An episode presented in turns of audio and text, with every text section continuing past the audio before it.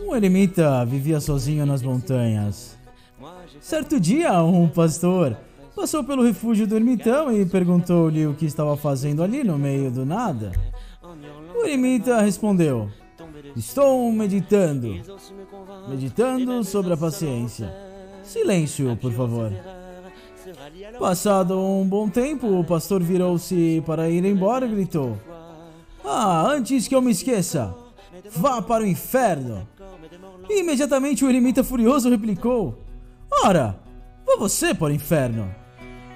Rindo, o pastor seguiu seu caminho, não sem antes lembrar ao solitário que a paciência precisava, antes de tudo, ser posta em prática.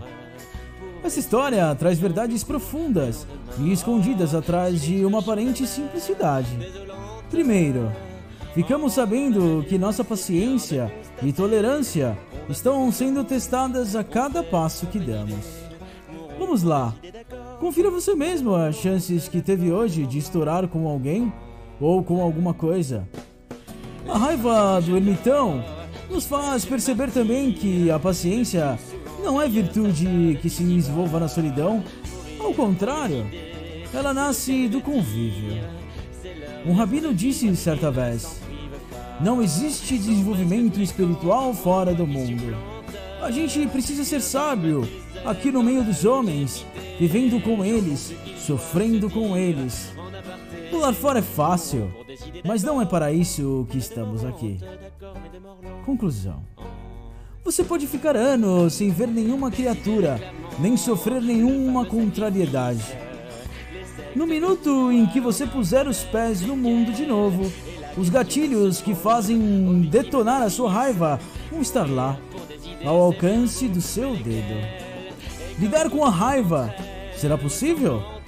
O Dalai Lama explica que a paciência e tolerância derivam da capacidade de permanecer firme e inabalável de não se deixar sufocar pelas situações ou condições adversas.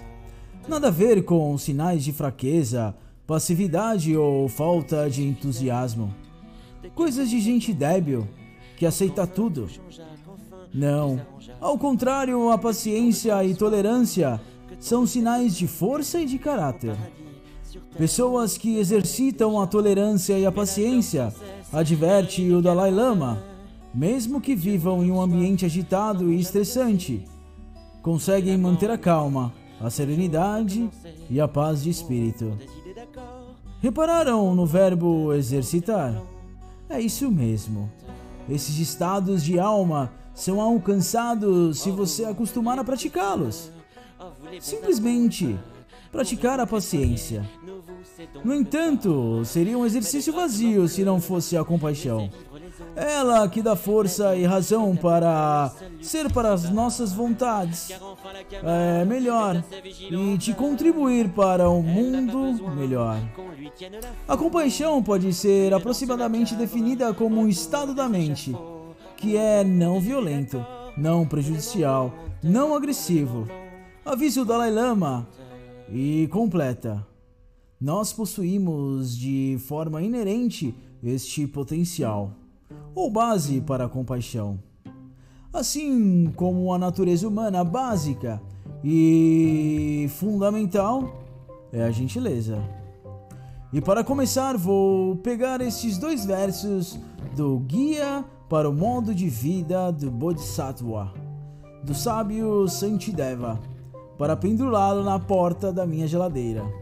Qualquer coisa que me aconteça não vai perturbar a minha alegria mental. Por me fazerem feliz, não realizarei o que desejo e minhas virtudes não vão definhar. Por que ser infeliz como alguma coisa que a gente pode consertar? E de que adianta ser infeliz com algo que não é possível remediar? Por Dalai Lama.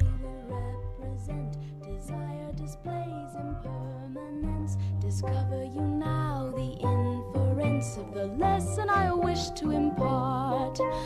And when the nimbus groans with thunder, think of